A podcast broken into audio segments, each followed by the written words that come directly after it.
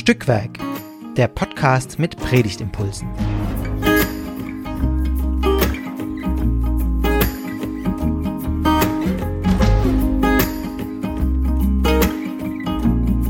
Hallo und herzlich willkommen zu einer neuen Folge von Stückwerk, dem Podcast mit Predigtimpulsen. Wir unterhalten uns hier jede Woche über den Predigtext, der dann in zwei Wochen gepredigt wird, also sofern man sich an die Perikopenordnung der EKD hält. Und ähm, heute unterhalten wir uns also über den Text für den 2. Oktober. Das ist das Erntedankfest. Ähm, und der Text ist aus 5. Mose. Aber zuerst mal, wer ist heute eigentlich überhaupt wir? Ich bin Esther Auer und ähm, zurzeit Studienassistentin am Fachseminar. Und ich unterhalte mich mit Evelina Volkmann. Ja, ich bin Evelina Volkmann. Ich habe mein Büro auch im Haus Birkach. Ich leite die Fachstelle Gottesdienst unserer Landeskirche. Und wer die noch nicht kennt, kann sich gern auf unserer Homepage informieren www.fachstelle-gottesdienst.de oder unseren Newsletter abonnieren. Meine Aufgaben sind vieler Art, alles, was so auf landeskirchlicher Ebene zum Gottesdienst sich abspielt, das ist irgendwo auch bei mir. Okay, ja, schön, dass Sie ähm, heute mitmachen. Sie haben den Podcast in dem Newsletter äh, erwähnt. Mhm. Na, so kam jetzt auch das zustande, dass wir ähm, zusammen eine Folge aufnehmen, weil ich dann gleich meinte, wollen Sie mal mitmachen? Genau. So ist es gekommen, genau. Ähm, ja, und jetzt ähm, sitzen wir mitten im Sommer im Haus Birkach und unterhalten uns über Erntedank, wo gerade die Ernte anfängt. Das ist, finde ich, auch ähm, ja, ein schöner Zeitpunkt. Ich lese einfach den Predigtext mal vor aus der Luther-Übersetzung aus 5. Mose 8, die Verse 7 bis 18. Denn der Herr dein Gott führt dich in ein gutes Land ein Land, darin Bäche und Quellen sind und Wasser in der Tiefe, die aus den Bergen und in den Auen fließen. Ein Land, darin Weizen, Gerste, Weinstücke, Feigenbäume und Granatäpfel wachsen. Ein Land, darin es Ölbäume und Honig gibt. Ein Land, wo du Brot genug zu essen hast, wo dir nichts mangelt. Ein Land, in dessen Steinen Eisen ist, wo du Kupfererz aus den Bergen haust. Und wenn du gegessen hast und satt bist, sollst du den Herrn deinen Gott loben für das gute Land, das er dir gegeben hat. So hüte dich nun davor, den Herrn deinen Gott zu vergessen, so dass du seine Gebote und seine Gesetze und Rechte, die ich dir heute gebiete, nicht hältst. Wenn du nun gegessen hast und satt bist und schöne Häuser erbaust und darin wohnst, und deine Rinder und Schafe und Silber und Gold und alles, was du hast, sich mehrt, dann hüte dich, dass dein Herz sich nicht überhebt und du den Herrn, deinen Gott, vergisst, der dich aus Ägyptenland geführt hat, aus der Knechtschaft und dich geleitet hat durch die große und furchtbare Wüste, wo feurige Schlangen und Skorpione und lauter Dürre und kein Wasser war. Und ließ dir Wasser aus dem harten Felsen hervorgehen und speiste dich mit Manna in der Wüste, von dem deine Väter nichts gewusst haben, auf das er dich demütigte und versuchte, damit er dir hier hernach wohltäte. Du könntest sonst sagen in deinem Herzen, meine Kräfte und meiner Hände Stärke haben mir diesen Reichtum gewonnen. Sondern gedenke an den Herrn, deinen Gott, denn er ist's, der dir Kräfte gibt, Reichtum zu gewinnen, auf das er hielte seinen Bund, den er deinen Vätern geschworen hat, so wie es heute ist.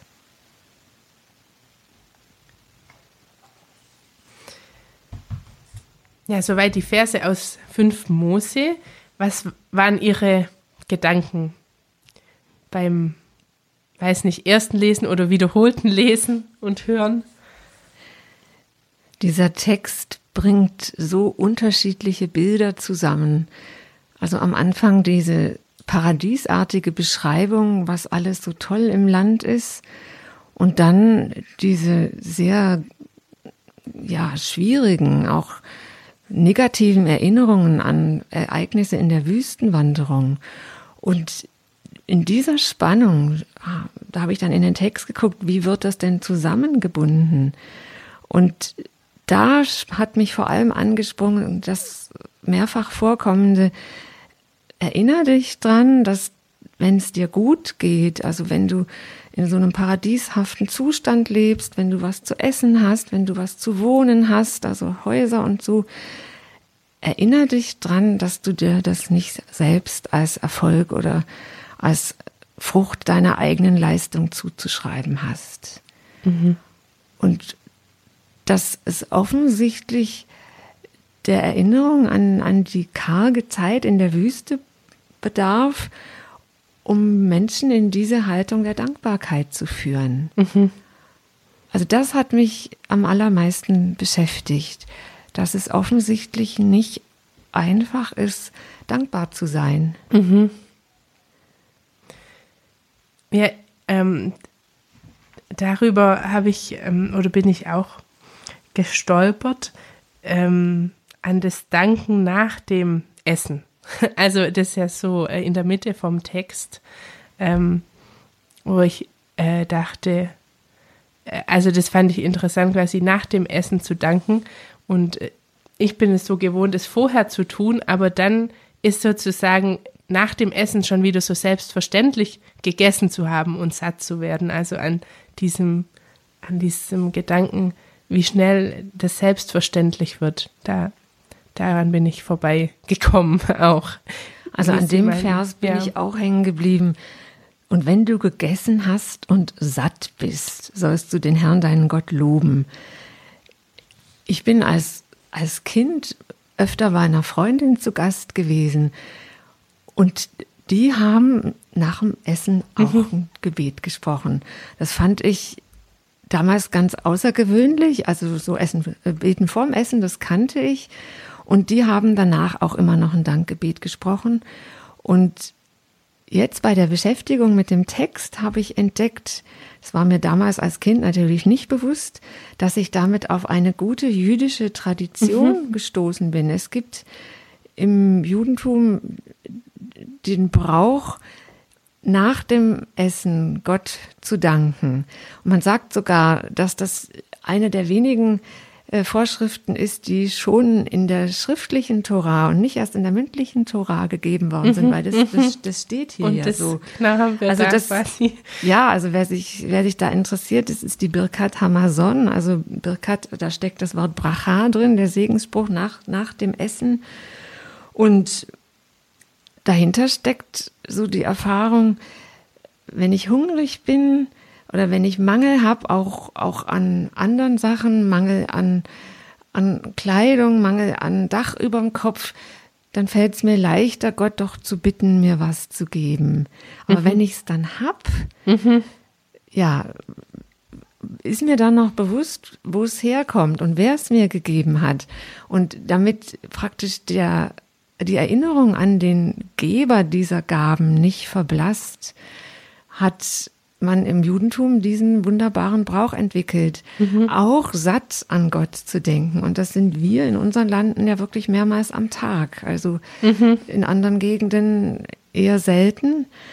Und dass eben auch so das Gebet oder der Dank an Gott nicht nur zum, zur Notsituation verkommt. Also Not, Notgebete, Stoßseufzer kennen wir alle, aber dieses für den Wohlstand zu danken. Mhm, für das gesättigt sein. Ja. Und, ja, und dann auch nicht zu denken, na ja, ich habe gut eingekauft oder habe halt gut vorgesorgt und ich kann mir das ja leisten. Stimmt ja alles auch, aber die Dimension da drin nicht zu übersehen, also ohne einen Schöpfer auf Erden und im Himmel würde es das alles nicht geben. Mhm. Das äh, finde ich, also habe ich so plastisch fast nirgendwo sonst in der Bibel gelesen. Und wie gesagt, dieser, dieser Vers, dieser Vers 10 in diesem Bibeltext ist tatsächlich Ursache für den Brauch, mhm. weil der gesättigte Mensch halt doch leicht vergisst, mhm. wo es herkommt. Nach mhm. dem Essen sollst du ruhen oder tausend Schritte tun, aber eigentlich müsste man das ergänzen, um ähm, Gott danken fürs satt geworden mhm. sein, mhm. weil es nicht selbstverständlich ist. Ja, ja und ich bin wirklich beim Lesen äh, über den Anfang auch gestolpert, ähm, über das Wasser, das überall raussprießt Mhm. Also das ist ja ein sehr starkes Bild. Und da habe ich gemerkt, wie ich dachte, oh ja, das ist so selbstverständlich für mich, dass es immer überall Wasser gibt und mhm. gerade merke ich, wie das anfängt zu brechen. Also in meinem eigenen Erleben, wie ich ähm, immer öfter höre, irgendwie jetzt, gerade war das in den Nachrichten in Italien, gibt es zu wenig Wasser und da wird es jetzt rationiert und so. Da habe ich gemerkt, ähm, wie ich auf einmal verstehe, es ist nicht selbstverständlich, dass es immer Wasser gibt, so viel wie man braucht oder so viel wie man will. ähm, genau, also. Das hängt ja auch zusammen mit dem oder mit der Erinnerung an das Wasserwunder in der Wüste, das ja auch in dem Text vorkommt. Also mhm. im zweiten Teil dieser, das ist ja übrigens eine Mose-Rede, also dieses ganze Buch Deuteronomium besteht ja aus mhm. lauter Reden, die man Mose in den Mund gelegt hat beim Übergang des Volkes Israel ins gelobte Land also auch, das ist ja auch der erste Vers, der Herr, dein Gott, führt dich in ein gutes Land. Eigentlich müsste man das übersetzen in, er ist im Begriff, gerade im mhm. Begriff, dich in Sie, das gute Sie Land. Sie stehen ja quasi ja, an. Sie, Sie, stehen praktisch. An, ja, was heißt ja. an der Grenze vielleicht nicht, aber. Und ja. diese Wüstenwunder, zu denen ja auch das Wasserwunder gehört, ich überlege gerade, er, er, ließ dir Wasser aus dem harten Felsen hervorgehen. Das ist ja mhm. eins, eins der drei Wüstenwunder, an die der Text erinnert. Bedeutet so ein bisschen auch, würde ich sagen, wer weiß, ob das, wenn sie mal im Land sind und nicht mehr durch die Wüste geführt werden, ob, also sie sollen sich nicht darauf verlassen, dass sich solche Wunder dann wiederholen. Mhm. Also diese drei Wüstenwunder da mit der ehernen Schlange und dem Manna und dem Wasser, war ja praktisch Krisenbegleitung. Mhm. Und jetzt, also wer weiß, was kommt. Da ist ein gutes Land, das hat Bäche und Quellen und Wasser und, und alles Mögliche. Aber verlasst euch nicht drauf, dass, dass das immer so weitergeht. Also nehmt es das, was ist, dankbar aus Gottes Hand und habt in Erinnerung, wer der Spender ist. Mhm. Also das, ähm, Sie meinten ja schon, die, die, die Spannungsreihe zwischen den Bildern äh, und das, diese Spannung, finde ich, zieht sich ja auch, also wenn ich mir das vorstelle, sie stehen äh, quasi, also die Situation der Rede ist ja auch spannungsreich. Also sie stehen da und die Wüstenerfahrung ist ihnen ja eigentlich viel näher, so stelle ich mhm. mir das vor, als ähm, dieses Land, das sie noch gar nicht kennen, also mhm. das ihnen verheißen wird.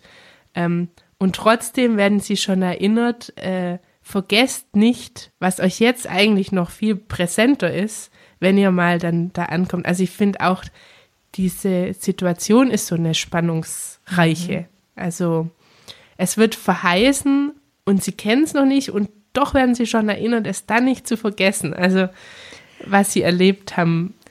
Das also aufschlussreich für, für diese Spannung könnte auch sein, dass in diesem Text zweimal heute steht. Mhm. Und zwar gleich im ersten. War es der erste Vers? Nein, nicht der erste, der, der letzte Vers und mittendrin. Also die Gesetze und Rechte, die ich dir heute gebiete, auf die kommt es an. Und das am Schluss, dass Gott den Bund, den er den Vätern geschworen hat, hält, mhm. so wie es heute ist. Und mhm.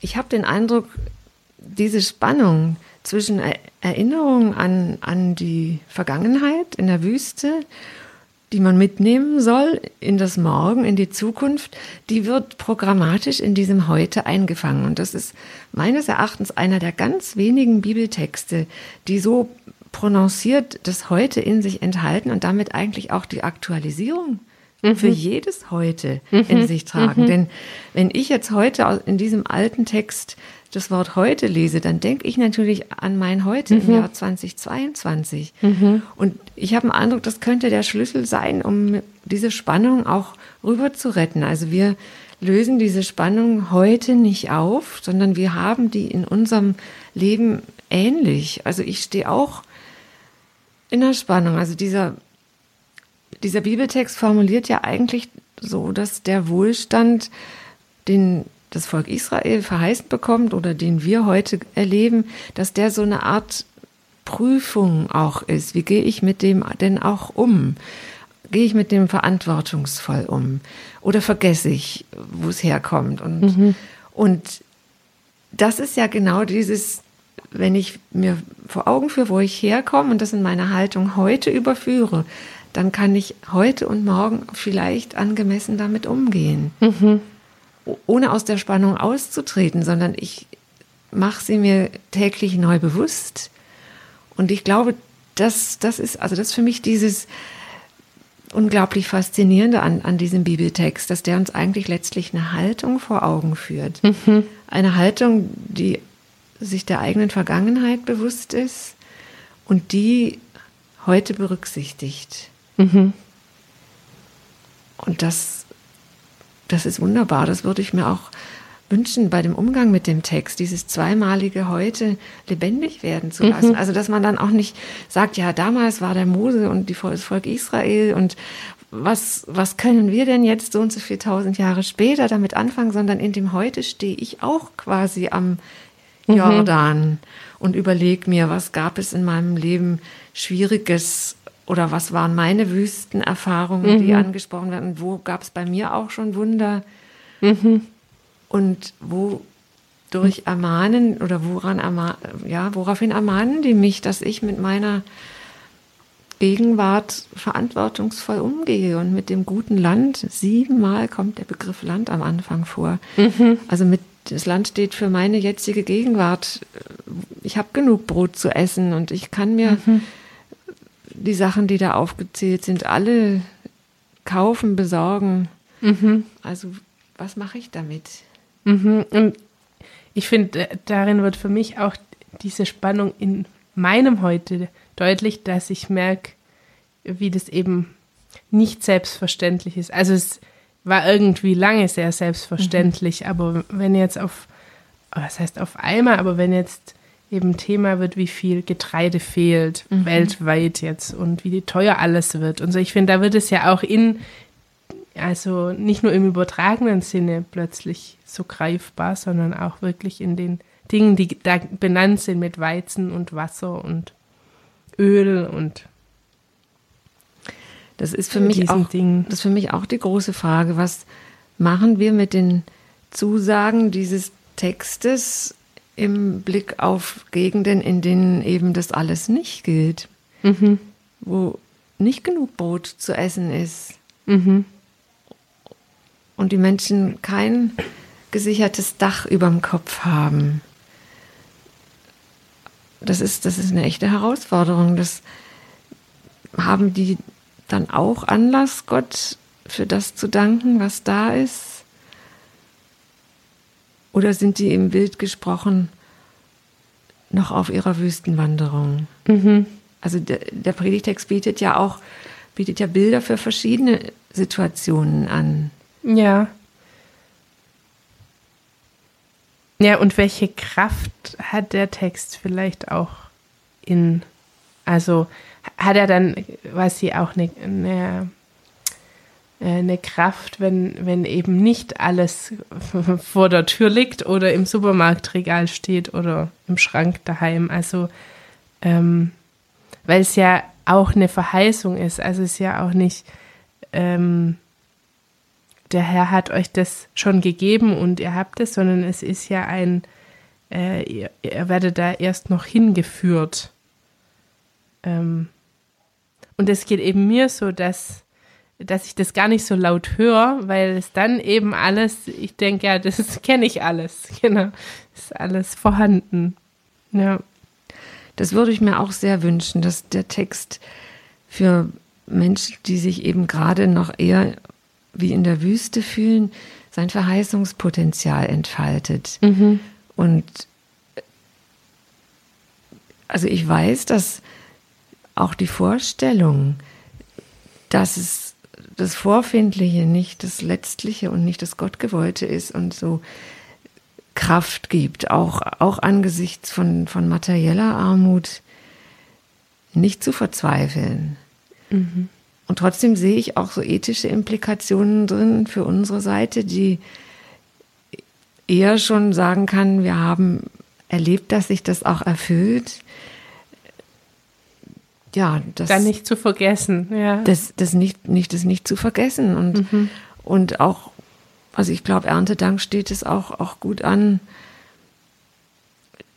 die, an die Länder und Menschen in den Ländern zu denken, an denen, in denen eben die Ernte nicht, nicht so reich ausfällt. Mhm. Oder ich erinnere mich auch, vor einigen Jahren haben wir mal hier einen gemeinsamen Betriebsausflug gemacht vom Haus Birkach aus nach in die Nähe von Löwenstein und hatten dann eine wunderbare Führung mit einer Winzerin durch mhm. die Weinberge. Mhm. Wir sind nur mit so auf so einem Traktor da durch die Weinberge gefahren. Die hat immer wieder angehalten und uns ganz viel erzählt. Und die hatte ähm, so eine Haltung, wie ich sie hier auch in dem Text wiederfinde. Sie hat gesagt, in ihrem Beruf lebt sie mit diesen Pflanzen, also mhm. und mit, mit den Weinstöcken. Und sie können viel, viel dafür tun, dass das möglichst gut wächst. Und, aber die, den Ernteertrag mhm. hätten sie definitiv nicht in der Hand. Und sie und ihr Mann, der auch Winzer ist, hätten gelernt, da sehr zuversichtlich und auch sehr gelassen dran zu gehen und es so zu nehmen. Ich würde natürlich ergänzen, so aus Gottes Hand zu nehmen. Das hat sie damals nicht gesagt, wie es ist, weil sie sagt, alles andere ist diesem Naturprozess des Wachsens nicht angemessen. Mhm. Also jedes Mal, wenn ich eine schlechte Ernte habe, sagt sie dann irgendwie zu denken, also zu verzweifeln und zu denken, jetzt, warum dieses Jahr so und hadern und so. Sie sagt, nein, ich weiß, dass ich da nur einen bestimmten Anteil mhm. selbst beeinflussen kann. Mhm. Und dann nehme ich auch eine schlechte Ernte. Das bringt uns nicht um und das ist so, also ich würde sagen, das ist ihre Haltung, dass das so ein bisschen der Kontingenz geschuldet ist. Ich würde natürlich sagen, äh, der Schöpfung, die von mhm. unserem mhm. Schöpfer bestimmt wird. Aber ich habe trotzdem bei ihr ganz, ganz viel davon gefunden, nicht zu verzweifeln, wenn es nicht super gut ausgeht und eben auch das andere, es ist nicht zu 100 Prozent meiner Hände Werk. Mhm. Also was, was hier ja auch am Schluss im Text drin ist, du ja, könntest sonst sagen in deinem Herzen, meine Kräfte und meiner Hände Stärke haben mir diesen Reichtum gewonnen. Mhm. Und das hat sie genau nicht gesagt. Sie hat gesagt, es mhm. sind nicht meine Kräfte und nicht meiner Hände Stärke. Also auch wenn ich, äh, wenn mich jemand fragen würde, was Demut ist, ist das vielleicht auch eine. Ja. Also, um das irgendwie ähm, äh, vorstellbar ein bisschen zu machen. Nicht zu sagen, ich mache dann gar nichts mehr, sondern ich, ja. ich bin schon aufgefordert, eben nach den Weinstöcken zu gucken oder dem, was wachsen soll. Also ich kann es auch nicht sich selbst überlassen, aber ich habe es nicht in der Hand, ähm, was am Ende wird. Also wie viel wächst und ob es wächst und ob es regnet. Und da gibt ja viele Faktoren, die, die gar nicht ähm, beeinflussbar sind. Das, das ist es auch, was ich mache jetzt noch mal einen kleinen Ausflug in, in die äh, jüdische Orthopraxie, was sich dort auch widerspiegelt. Wir haben ja am Erntedank, den Psalm 104 im Klangraum, mhm. passend zu Deuteronomium 8, wo auch Gott für die Gaben der Natur gedankt mhm. wird. Und daraus hat sich ja im, Judentum so ein Segensspruch für den Wein und für das Brot entwickelt, mhm. den man vor jedem Genuss spricht, die nehmen wortwörtlich Worte aus Psalm 104 auf und dahinter steckt so die Haltung, es ist der Mensch, der die Arbeit verrichtet, also es wird Gott für das Brot gedankt, das aus der Erde spricht. Ja, aus der Erde kommt ja kein Brot mhm. an sich, sondern es sind ziemlich viele mhm. Schritte dazwischen. Deswegen, es ist, es ist der Mensch, der die Arbeit verrichtet, aber Gott ermöglicht ihm, sich davon zu ernähren. Mhm. Und das würde mir jetzt im Blick auf unseren Text aus 5. Mose auch gefallen. Es ist so eine existenzielle Verbindung zwischen Gott und Mensch, die ich hier drin erkenne und auch was, was auch vielen nicht bewusst ist, wenn es hier im Lutherdeutsch heißt, dass wir unseren Gott dafür loben sollen, dass das im Hebräischen natürlich das Wort für segnen ist. Mhm. Und der Mensch segnet Gott für das, was er mhm. ihm tut. Mhm. Also so eine ganz enge Verbindung zwischen Gott und Mensch quasi auf Augenhöhe. Also nicht nur wir empfangen Gottes Segen, in, diesmal in Form von Land oder Naturfrüchten, sondern auch wir geben an Gott unseren Segen zurück. Mhm.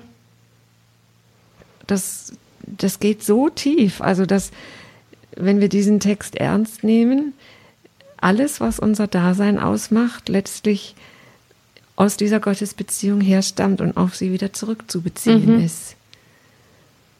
Man sagt ja auch oft Segen im übertragenen Sinn, Kindersegen oder so. Mhm. Also all, all das, mein, mein, mein ganzes Leben ist auf Gott ausgerichtet und natürlich am Erntedankfest besonders das, von dem ich mich ernähre. Mhm. Ja, und wie eng verknüpft es eben ist, was von Gott kommt und was wir Menschen dazu tun oder an Arbeit investieren. Ähm, mir ist aufgefallen, das ist vielleicht auch, weiß nicht, überinterpretiert, aber bei der Aufforderung zu danken steht ja nicht für äh, alles, was Gott gibt an Weizen, Brot und so weiter, sondern für das Land. Also dann dachte ich mir, ja, vielleicht eben auch in dem Sinne für das Land, das wir dann bearbeiten können. Äh, und anpflanzen. Also, dass da dieses, äh, dieses Gegenseitige auch schon drin steckt. Auf also nicht Fälle. zu vergessen, was von Gott kommt, aber eben auch zu wissen, was äh, genau an Arbeit drin steckt. Und, ja. Und dieses Land, das ja wie gesagt siebenmal am Anfang erwähnt wird, ist natürlich auch der Gegenbegriff zu dem Nomadentum in der Wüste mhm. und steht dafür, jetzt hört diese unstete Zeit auf. Mhm. Jetzt werdet ihr sesshaft. Also für mich ist da das auch ein ganz existenzieller Begriff Land. Also jetzt mhm. nicht, nicht der geografische Begriff, sondern also wir nehmen ja auch oft so den Wüstenbegriff auch für schwierige Erfahrungen in unserem Leben. Oder mhm. manche haben auch schon die Corona-Zeit als Wüstenzeit beschrieben. Mhm. Und jetzt steht das Volk Israel im Begriff aus dieser langen, langen Wüstenzeit die Wüste zu verlassen. Mhm. Und der Gegenbegriff zur Wüste ist in dem Fall das mhm. Land. Mhm. Und da soll es genau, also auch Häuser bauen. Dieser mhm. Vers mit dem ja, Kupfererz, das ist ja vor dem Hintergrund, dass sie in Ägypten in Lehmhütten gewohnt haben, ist das natürlich eine ganz, ganz große Sicherheit, mhm. die, die da zum Ausdruck kommt. Und da stimme ich Ihnen auch zu. Das Land steht dafür, der Mensch hat einen Auftrag. Also da, das erinnert mich auch an, an den Auftrag in der Schöpfungserzählung zu bebauen und zu bewahren. Mhm. Und das ist natürlich, wenn ich unterwegs bin und dann auch noch mich vor Skorpionen oder was hieß es mhm. da und e ja, feurigen Schlangen viel Gefahr muss. auf jeden Fall. Und, und in der Wüste und ist Dürre und kein Wasser. Ja, da kann ich nicht bebauen und bewahren. Mhm. Und das heißt aber auch, es gibt Phasen im Leben oder hier in der Geschichte des Volkes Israel, in denen es nicht möglich ist, das auszuführen. Aber jetzt komme ich in ein Land, da geht das. Mhm. Und das ist doch auch ein ganz großes Zutrauen, was Gott mhm. zum Menschen hat. Mhm. Auch der Honig kommt nicht im Honigglas dahergerollt, sondern da, ja. steckt, da steckt eine ganz große Praxis der Menschen dahinter. Mhm.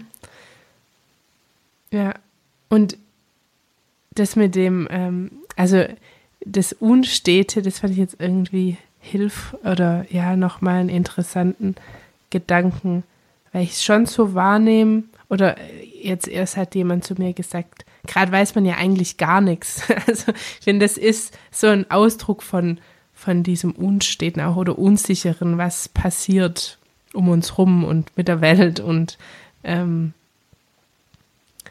Äh, und das auch vor diesem Horizont nochmal zu sehen, diese Spannung mhm. und die, die Verheißung dann, dass das Land als das, wo, wo das auch wieder verlässlich möglich wird. Äh, ja, zu bebauen.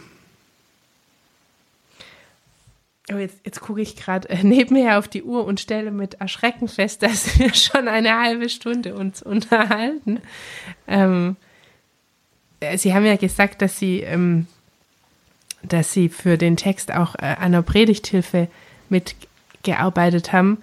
Ähm, haben Sie denn auch so eine Idee entwickelt für eine, Kon also so eine konkrete Predigtidee oder wie, wie Sie vielleicht eine Predigt auch überschreiben würden oder?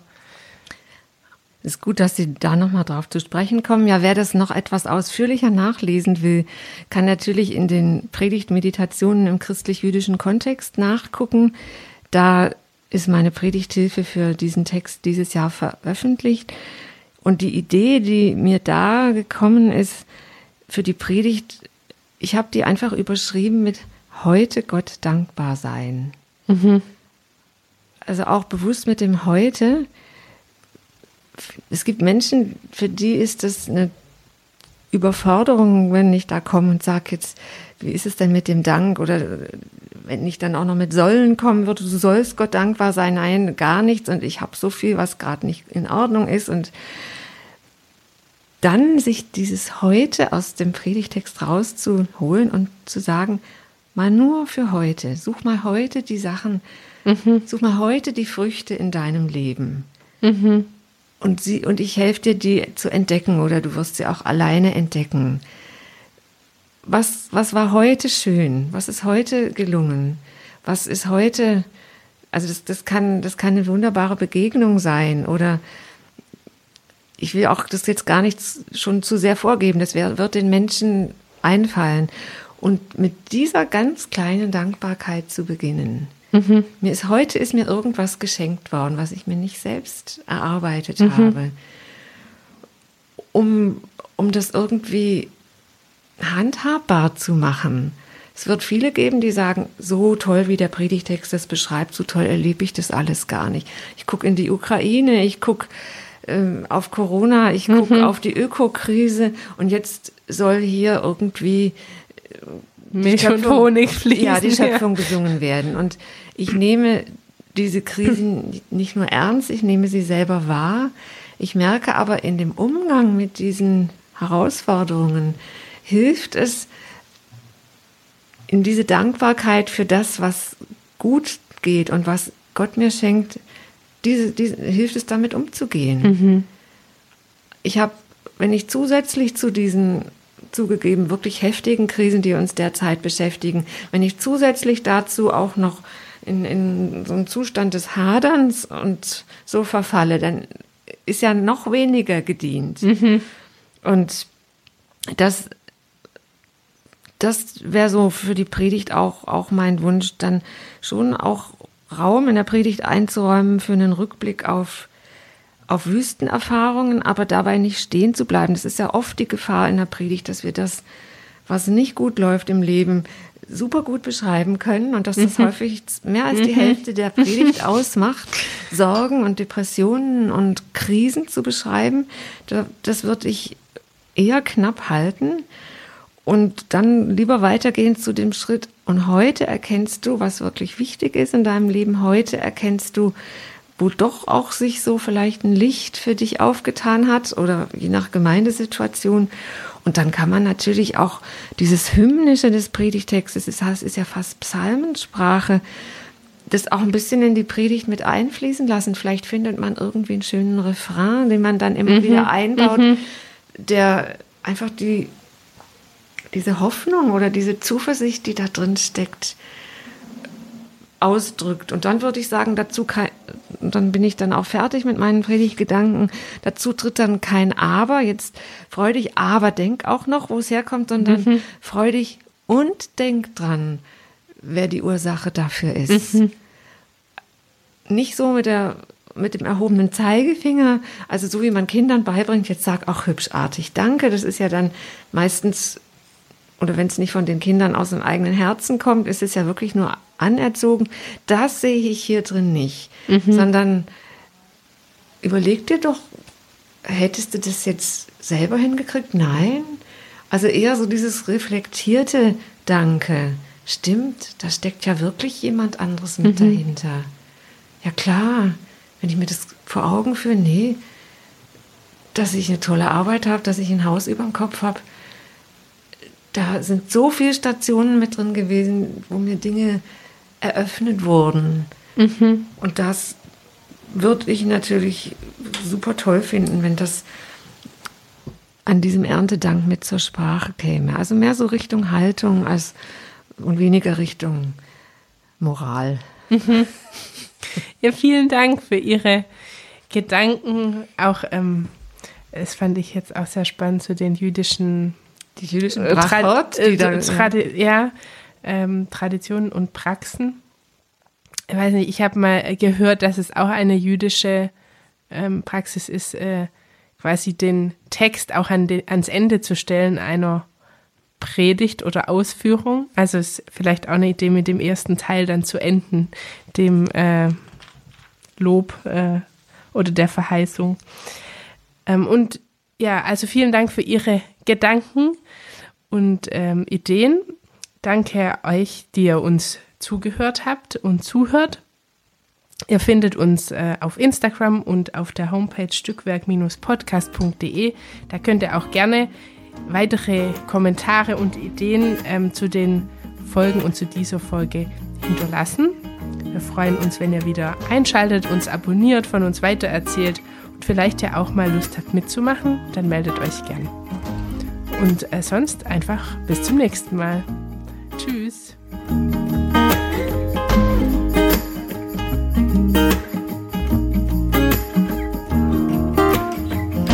Dieser Podcast ist Teil des Ruach Jetzt Netzwerks.